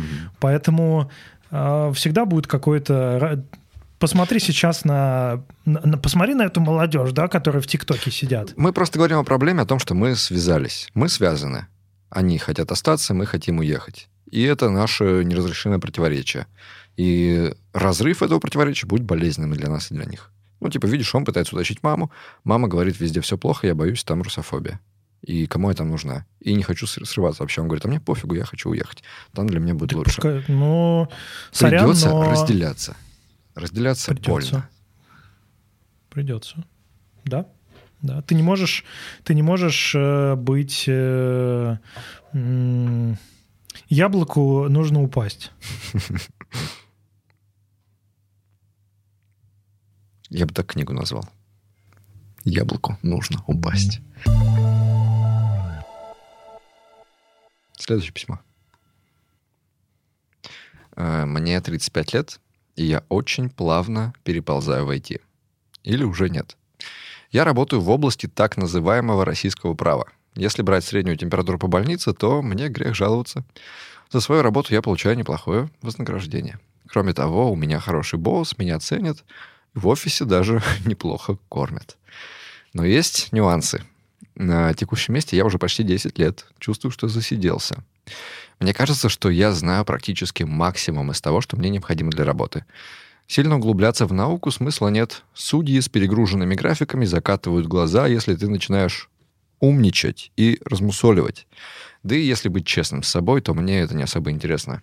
Я стал замечать, что мне скучно.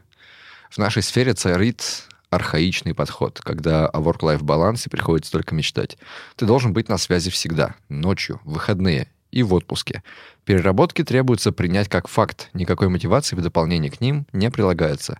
Планирование проектов делается на коленке, митинги не проводятся, они сводятся к редким обсуждениям текущих вопросов с боссом.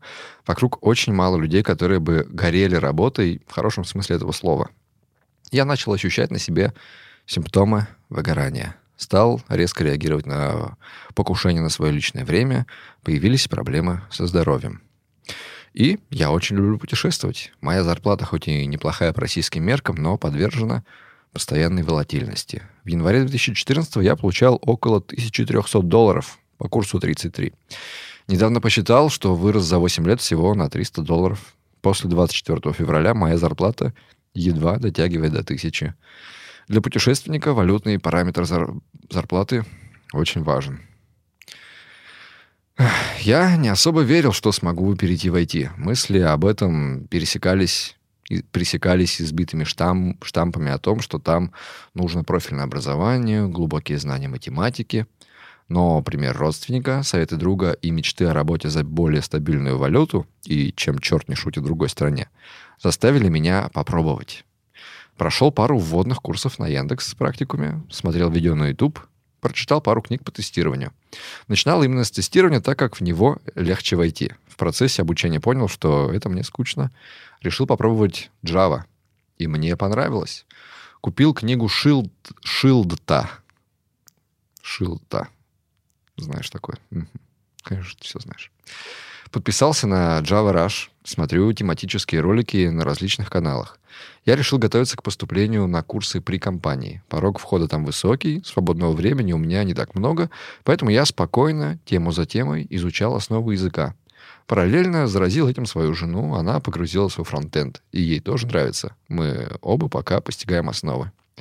Под Новый год мы, не сговариваясь, высказали мнение, что впервые за долгие годы мы видим солнце на горизонте. Смотрим на жизнь с оптимизмом, потому что учиться интересному, учимся интересному делу, что в обозримом будущем можем поменять свою жизнь, работать там, где захотим. Мы оба в душе климатические беженцы из Питера и мечтаем работать в городе, где больше света и тепла. Я убедил себя, что переход мне по силам, что я этого реально хочу — и что я еще достаточно молод. Я совсем не ощущаю себя старпером. Это вот э, предыстория до февральских событий. э, вот то, о чем мы с тобой спорили до этого. Когда, смотри, когда люди пишут о том, как они переходят в IT из чего-то не айтишного, вот у него там какая-то, видимо, юридическая сфера. Что он описывает? Ну, а мне, кстати, это всегда интересно посмотреть, э, как снаружи IT э, описывается как что-то, знаешь, куда нужно высшее образование, как туда сложно попасть. Ну и в целом это отражает э, обычный феномен психологический, да, mm-hmm. у тебя есть одно состояние, есть другое состояние, куда ты хочешь попасть или, не знаю, у тебя есть какое-то желание.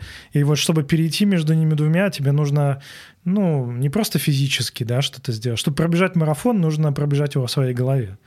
И вот тут так же. И всегда забавно смотреть, как люди там, вот что нужно высшее образование, что нужно mm.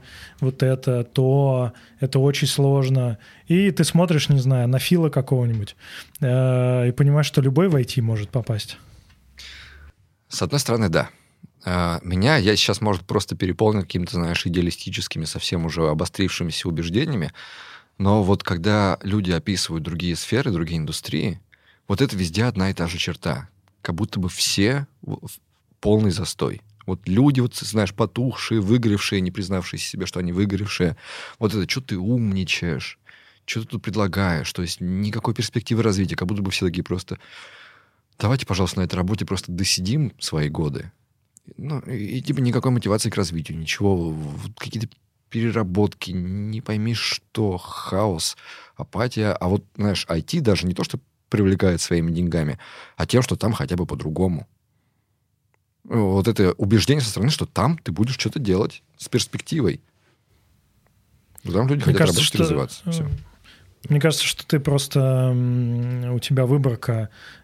Представь, что Просто у тебя выборка из людей, которые пишут, что хотят попасть в другую отрасль, и, конечно, их отрасль а, не очень. Я уверен, что есть много молодых э, ребят, которые горят, там, не знаю, машиностроением или... Э, ну, наверняка есть какие-то отрасли, угу. где люди, ну, не знаю, спорт, пожалуйста, а, где люди которых окружают э, люди, которые стремятся вперед и хотят чего-то делать. Конечно, да, наверное... их много, они есть, но, понимаешь, там вот этот поколенческий, опять же, конфликт. Вот постоянно об этом слышу. Поколенческий конфликт. Люди, которые сейчас в начальстве, э, их не сместить. К ним не пробиться. Вот они спускают все свои вот эти правила, с которыми они жили там 30, 40 лет, 50 лет, которые они унаследовали. И вот это все в этой системе так и продолжает развиваться. Я не знаю, в IT есть вообще поколенческий конфликт? Оно же молодущее. Я думаю, еще, знаешь, есть какая история. Сейчас, э, и это, наверное, самое основное э, изменение, которое произошло с человечеством за прошедшие годы. Угу. Это то, что сейчас, э, ну, старики условно, да, то есть люди возраста какого-то, они перестают быть носителями знаний. Если раньше у тебя человек, который э, ну, дожил до каких-то лет, и он мастер в каком-то деле, они могли передавать знания, ну, это была самая эффективная передача знаний от учителя к ученику, то сейчас с развитием, во-первых, с развитием индустрии, в некоторых индустриях просто невозможно эм, передавать знания настолько эффективно, первое да, в, от а, человека к человеку. Второе, а, люди просто перестают быть носителями знаний, потому что то, что ты изучал 10 лет подряд, на следующий же год просто становится совершенно другим. И поэтому в этом тоже поколенческий разрыв, поколенческий. Mm-hmm. Вот. Потому что люди там, пожилого возраста, ну или какого-то, они становятся, сейчас тоже крамольная мысль, они становятся бесполезны. Потому что зна- так быстро эм, адаптироваться к новым знаниям они уже не могут. Те, весь их багаж да, это, конечно, не во всех отраслях, да, все еще продолжаются, есть отрасли, которые не меняются так быстро. Но, по сути, а, если мы берем, не знаю, какого-нибудь э, предположим, наша IT любимая, да, человек, которого опыт 30 лет в IT, например, который начинал еще там, не знаю, каких-то э, карточках программировать, по сути, это знание ему не нужно.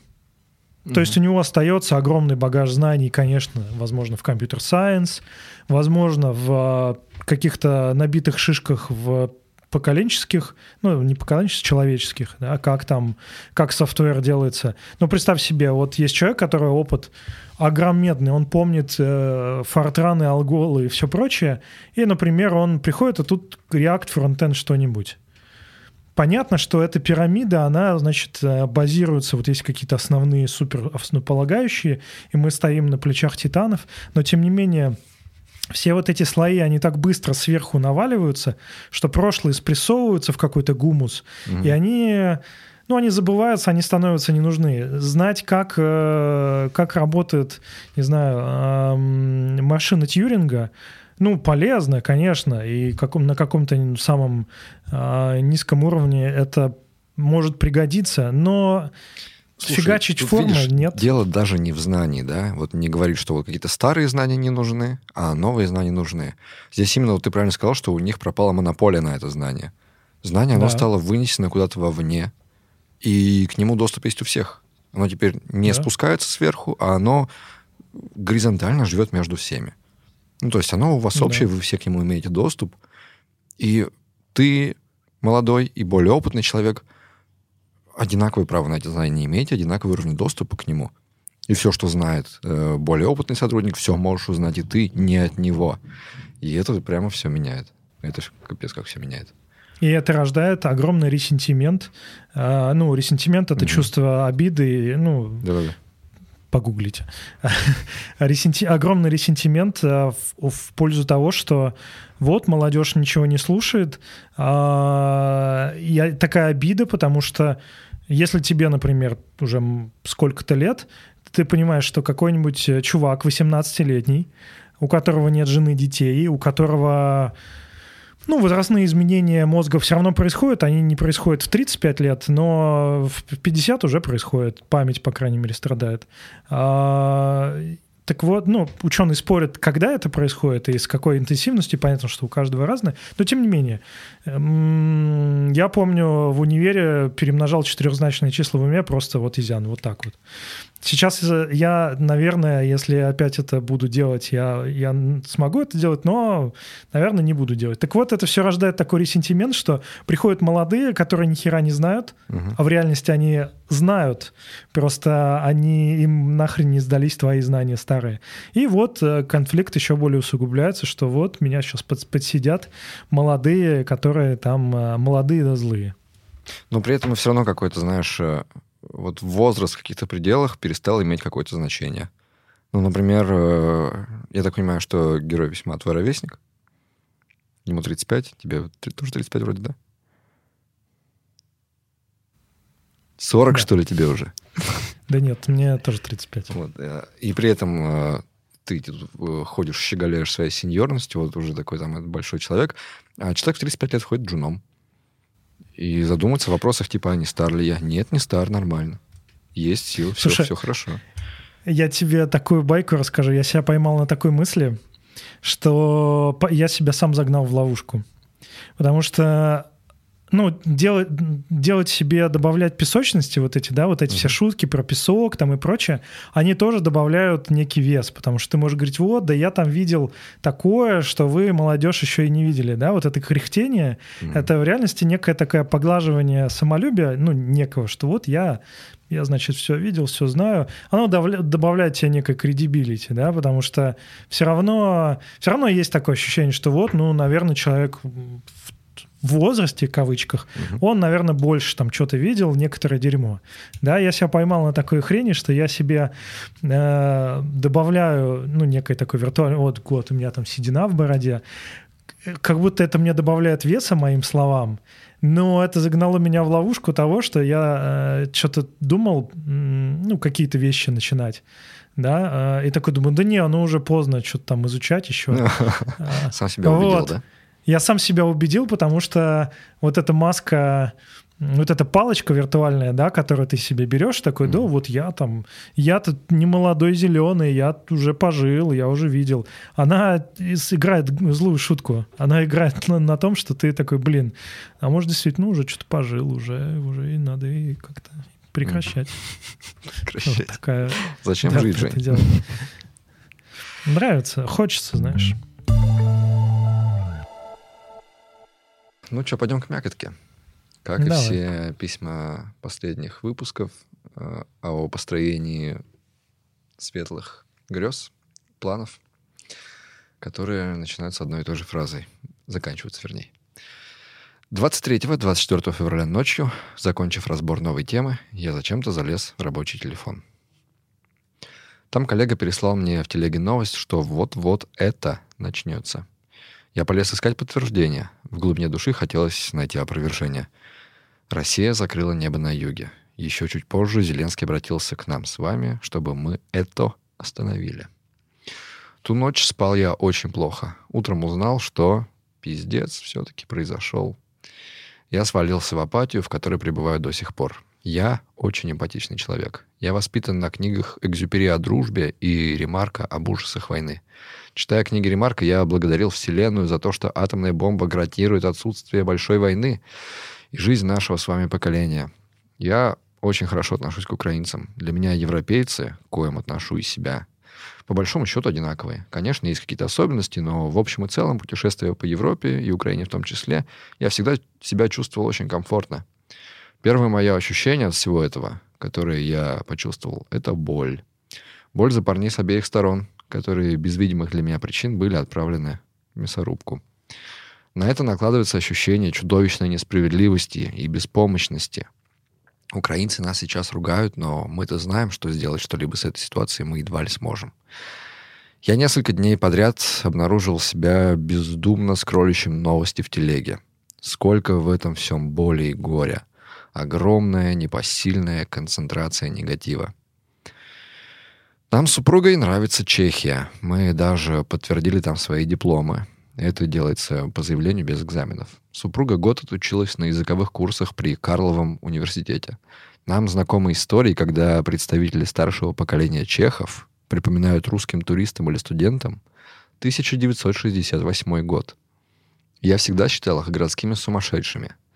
Танки были не в моей жизни. Я родился через 17 лет после событий в Праге. Теперь мне дали все это почувствовать. Я уверен, что украинцы нам не простят то, что происходит сегодня. Я понимаю их, но это больно. Скажи-ка мне про Чехию и 68 год. И как сейчас помню, э, значит, э, вот Славяк, и там танки. Ну, на самом деле, у в целом, да, слово ресентимент, оно сейчас э, всплывает с новой силой во всех, э, у всех э, возрастов поколений, ну, конечно, у пожилого возраста тем более. Да? Угу. Есть такая история, что э, у чехов есть этот самый ресентимент на Советский Союз, что вот если бы потому что они смотрят на какую-нибудь на Германию, угу. которая живет, конечно, богаче, чем Чехия. Чехия не очень богатая страна, э, ну, относительно других. И да, есть такой ресентимент, что вот это все Советский Союз, из-за него мы бы сейчас могли жить как, как немцы, как австрийцы, а, а вот танки в 68 году, они, значит, Пражскую весну э, предотвратили. А, но я бы не сказал, что это что-то массовое. В целом, вот этот вот ресентимент, он сам по себе в людях, ну, адекватных, он э, может рождать какие-то чувства, но при этом, если он не, не подогревается какой-нибудь пропагандой, да, как мы видим э, в всяких разных других странах, то ресентимент, ну, это такое ворчание дедо, дед, дедовское, дедовское. Угу. Он обычно так спокоен. Ну, короче, чехи здесь э, к россиян, ну, к русским до всего этого нормальные отношения. Но всегда можно по лицу можно получить в любой стране мира, а неважно, какой у тебя паспорт. Окей. Дальше. Еще я охреневаю от того, что у большинства людей вокруг все нормально. Они не замечают происходящего, а многие, кто замечает, считают, что так и надо. В первый день спецоперации я сидел под дверью у судьи. Была задержка до ночи. Один из ожидающих своего слушания юристов без наушников слушал Скобееву и смеялся. В следующие дни я узнал, что таких людей много. 24 февраля утром у меня рухнул мир. Все перспективы и мечты были отправлены в печь спецоперации. Я не знаю, зачем мне работать и учиться. Я понимаю, что моя страна несется в изоляцию, и это значит, что о многих преимуществах IT можно забыть не будет уже адекватного подхода к работникам, так как сужение рынка заставит нас соглашаться на ранее неприемлемые варианты. Зарплата перестанет быть конкурентной в мире и снова, сука, не позволит мне путешествовать. Да и границы могут закрыть нахрен, и зачем мне в такой ситуации мои новые скиллы? Работать в Яндексе, у которого в ленте новостей тоже все нормально. Я вижу, что западной номенклатуре плевать на нас. Они перекрывают кислород везде, где могут. Газ они покупать пока будут, а карты нам заблокируют. Все бросить и уехать я не могу. Многие опытные разрабы не смогли оперативно перестроиться, а я пока гость отрасли. Никто. Хотел перед курсами в ЕПАМ, это были курсы в ЕПАМ, пройти менторинг Fox Minded, но Немчинский уже заявил, что россиян, скорее всего, учить не будет. Я его понимаю. Понимаю и то, что на нем мир не сошелся, но это иллюстри- иллюстрирует, как же все переплетено в нашей жизни. Я не очень глубоко погружен в нюансы и не могу сам ответить себе на вопрос, не убьют ли санкции отрасль в России. Понимаю, что полностью, скорее всего, не убьет. Что у нас много умных людей, которые раньше умело ломали платный софт и обходили ограничения. Как-то работать будет можно. Но будет ли это как-то конкурентно в мире? Стоит ли, зажмурившись, набираться опыта в мейлах и Яндексах, чтобы иметь возможность продать свои скиллы за рубежом. Или это будет уже невозможно. Эта неизвестность выбивает из колеи. Ну, давай немножечко обсудим еще вот это. Это ну, то, о чем я тебе говорил. вот эти все 50 дней появления новых и новых нюансов, видишь, э, толкают людей, которые однозначно против, однозначно были 24 февраля просто убиты горем, и абсолютно не, не, ну, не принимали все это, да, и с полным, как это сказать, сочувствием относились к тому, что там происходит. Здесь начинают обрастать такими нюансами. Вот, смотри, там, э, Немчинский не учит русских. Вот там в Чехии вспоминают Пражскую весну. Вот там э, IT закрывается, и такие, блин, блин, блин. И начинаются какие-то странные смешанные настроения. Я против, но. Не, ну послушай, а во-первых, конечно же, люди э, в шоке, потому что, ну, особенно те, кто планировал что-то, да. Угу. Хорошо, когда у тебя горизонт событий и так был небольшой, и ты нормально тактически мыслишь. А если у тебя стратегия была какая-то, особенно ты, ну, на, на переправе оно все случилось, да, как будто ты реку пересекал, и тут началась гроза, ты не ожидал, а вот придется вымокнуть. Угу. Это первая мысль. Вторая мысль, как э, вот герой хорошо сказал, э, у меня зарплата была там на 300 долларов поднялась, да, э, и если ты путешественник, тебе валюта важна. Мне кажется, что также российское IT будет, оно будет примерно такое же, как зарплаты в рублях – оно будет э, оставаться относительно всей отрасли в России, не отрасли, а относительно других отраслей в России, оно будет оставаться каким-то. Угу. Может быть, ну, скорее всего, относительно мировой истории, э, оно, конечно, будет увидать, да, там, если мы говорим про зарплаты в долларах, можно так сказать. Ну, вот. Но оно останется, по-любому. Я, ну, вообще, как можно сказать, не знаю, у нас э, прекратилась металл, металлургия или там э, IT. Оно будет оставаться, оно будет каким-то. Эм, сжать зубы и работать в Mail.ru, ну уж прямо сжать зубы, и вот прямо не надо демонизировать, э, что там же не погонщики стоят, которые вас э, хлещут вот так вот. Ну, я не, не, не пойду в Mail.ru всю жизнь отказывался ну, еще до всех событий, и сейчас, надеюсь, у меня хватит сил отказываться от этого. Ну, сейчас, на самом деле, просто, эм, как я уже говорил, э, сейчас очень явно проявилось одиночество выбора. Угу. Оказалось, что если раньше какие-то были проторенные дорожки, и, ну, по которым можно было, знаешь, как а, идут э, вол, вол, волки в снегу, да, один там впереди угу. пробивает Лопищами. своими мощными лопищами, да, снег, и остальные вот идут по этой тропинке. То же самое было в нашей жизни. Было примерно понятно, ага, окей, сейчас вот такие-то курсы, их там все рекомендуют, а после этих курсов вот такая-то компания туда пойду, ну и были такие тропки, которые проложены, где-то они были прямо магистралями, да, какими-то. То сейчас каждый человек встал перед э, одиночеством выбора. Что мне делать? Что мне сейчас? Я могу, не знаю, приспособиться, идти за большинством, за каким-то, могу быть э, в меньшинстве, я могу делать одно, я могу уехать, я могу остаться, но к сожалению, может быть и к счастью, мы, и ты, и я, и наш герой, и все остальные, мы одиноки в этом выборе. Тебе никто не скажет, как сделать точно, чтобы все было хорошо. Угу. И это вот еще один момент к, тем сам, к тому самому ответу на вопрос, как дела. А, сейчас, то есть, когда мы говорили про как дела мне радостные, как дела мне грустные, и это вызывает осуждение и то, и другое, да. И вот это такие рассуждения, как э, его, они как будто бы для многих людей тоже звучат, знаешь, так, на грани. То есть ты сейчас возмущаешься тому, что на тебя свалилось. То есть ты сейчас пытаешься приспособиться к такому быту. Ну, друг, прости. Сами виноваты. Вот это вот все, знаешь. И вот ты так ты страдаешь из-за того, что у тебя разрушились большие планы из-за того, что на тебя свалилась куча проблем, которые тебе кажутся несправедливыми, а тебе говорят, знаешь, они вообще-то справедливы. Ты такой, ну, блин, я-то при чем? При чем? Еще как при чем? И ты такой, и, и тебя это бы как будто бы начинает подтачивать твою вот эту позицию против. Вот ты был против, ты был э, против войны, ты был на стороне э, мира. А тут тебе говорят, нет, слушай, ты был на стороне войны. Такой, да не был я. Нет, был. Видишь, ты сейчас думаешь об бытовых проблемах, о своем приспособлении. Значит, был. И мне стрёмно из-за этого, что людей таким отношением толкают на другую сторону. Блин, блин. Ребята, вот ты знаешь, человек, он против.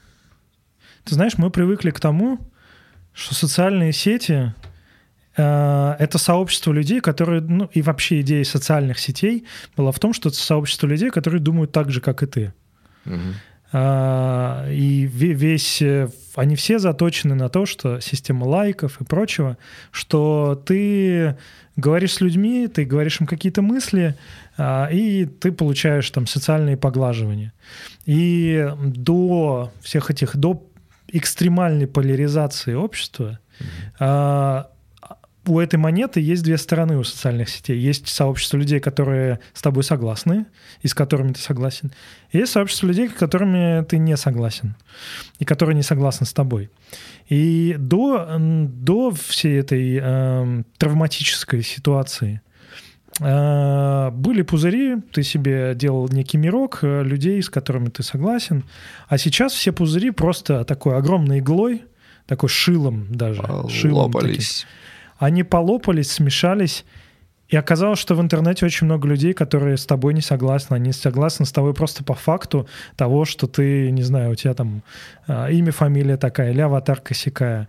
И э, в целом неважно, что ты думаешь, что ты чувствуешь, э, всегда будут люди, которые раньше, может быть, ты их и не видел, и не знал, или они нейтрально как-то высказывались, которые тебе скажут, что ты не прав.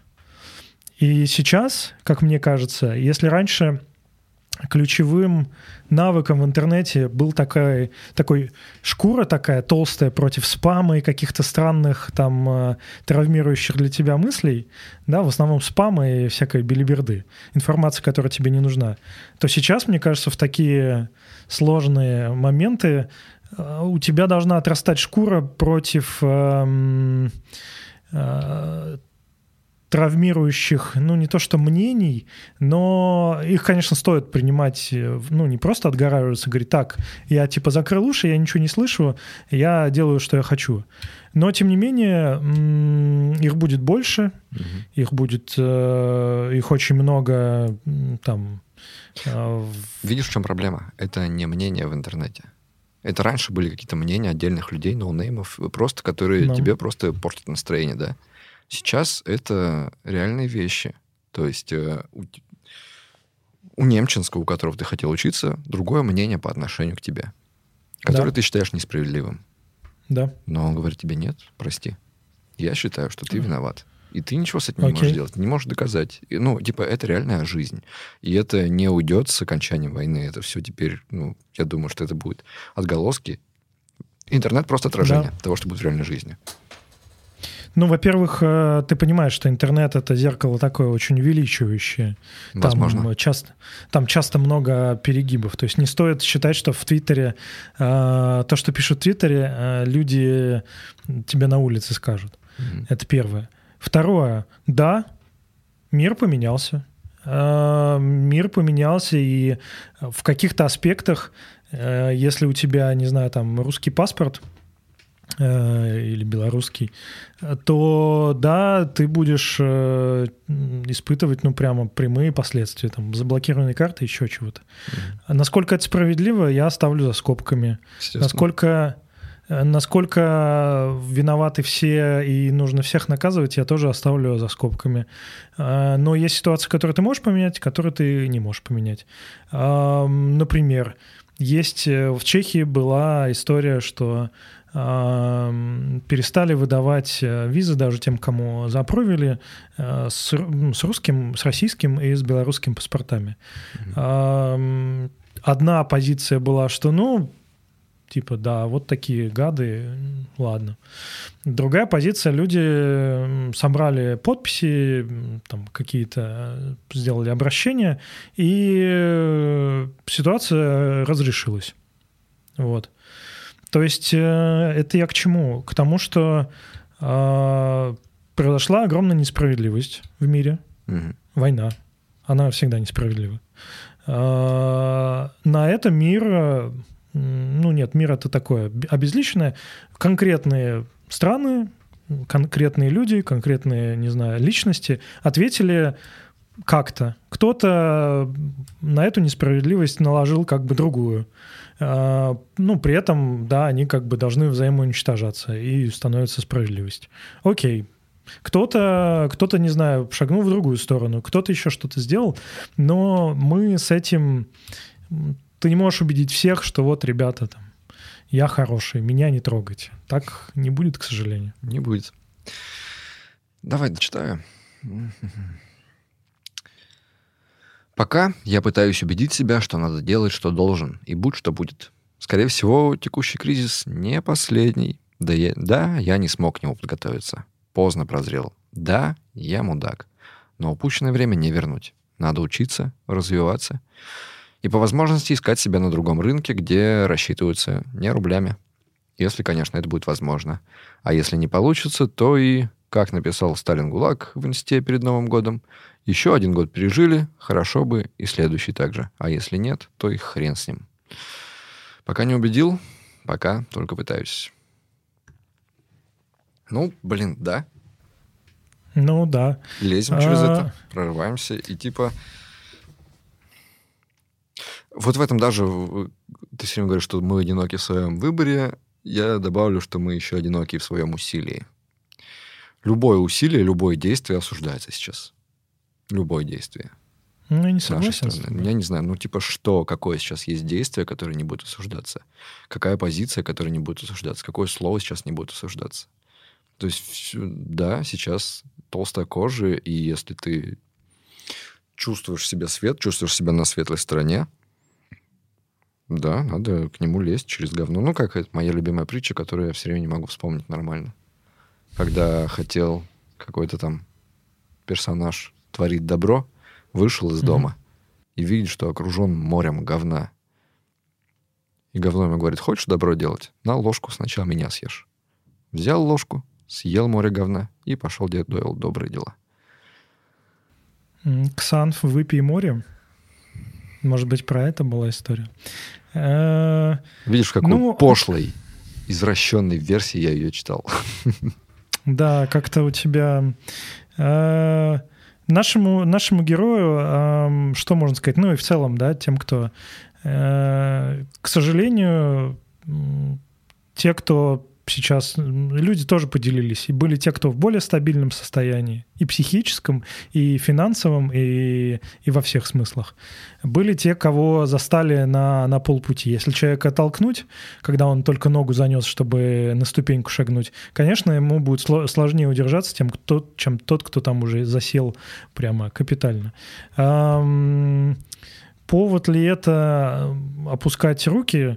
Нет, можно взять паузу и пони- понимая, что сейчас все сложно, э, сказать себе так, я понимаю, что сейчас там эм, не, ну, не совсем время, например, переезжать, предположим, или я сейчас укреплюсь, вот как наш герой, я, но я не брошу, например. Ну вот. Ну, мир... Просто мы несколько, конечно же... при- Я помню, читал воспоминания чувака, который прошел Первую мировую войну. Вот. И он рассказывал, что... Ну, пехотинцам.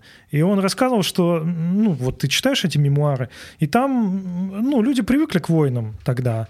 А От Первой до Второй мировой войны прошло там какие-то... Даже 30 лет не прошло. И а, люди привыкли более-менее, и для них это не было чем-то таким особенным. Ну, ну да, ну война. Нам, понятно, привыкшим к сытости и спокойствию, да, особенно те, кто рос, э, вот, не знаю, те, кто родился в 2000 году, например, которым сейчас Мгм. 22 года, 22 года. Конечно, ты рос и привык к тому, что у тебя все складывается, ну, легче тебе жить. Мир э, — вещь такая, которая тебя пнет в спину или куда угодно всегда. Ну Вот. эм, Возможно, пришло время быть сильными. Давай в качестве итогов пару, тройку вопросов я тебе задам. Давай, Блиц. Блиц. Э, Что делать с бессилием? Вот ты чувствуешь бессилие, сил нет, а они нужны. Что делать? Бессилие э, нужно перенаправлять в русло конструктивное, желательно, а, там, где у вас силы есть. Потому что вы либо м, дробите эту ситуацию, ну, знаешь, как, как, как делать задачу на работе, да? И ты либо сидишь и смотришь на нее и понимаешь, что ее невозможно сделать а, уныло, и ты начинаешь туннелировать свое бессилие в гнев, в ненависть. Ты можешь, э, не знаю, э, прийти домой и обругать кота своего просто потому, что это то, что ты можешь контролировать. Можно на более конкретные вещи пускать. Например, я понимаю, что я не могу остановить вот прямо сейчас ракету. Ну вот физически я не могу это сделать. При этом я не хочу идти в интернет и просто раскидывать свое, свое бессилие туда и сюда, чтобы и другие чувствовали бессилие, а я, соответственно, от этого ну, несколько заряжался, да, что я могу указать пальцем, и я здесь судья теперь. А, Я, мне не кажется это правильным с моральной точки зрения, но каждый, каждый решает. Поэтому большое бессилие а, нужно прожить, не нужно от него отмахиваться, но при этом его нужно повернуть в маленькие бессилия, которые можно превозмочь и сделать сильными. Любая зажженная лампочка ночью, она тебе э, даст больше света. Понимаешь аналогию? Да? Да. Ну, типа, солнце, солнце да. оно когда-нибудь встанет, но ты его приближение, ну, не можешь. Но ты можешь зажечь одну маленькую лампочку на 30 ватт, от которой станет, может быть, тебе чуть-чуть светлее, может быть, кому-то вокруг. А, как лавировать между своими переживаниями и общественными требованиями о том, как правильно переживать?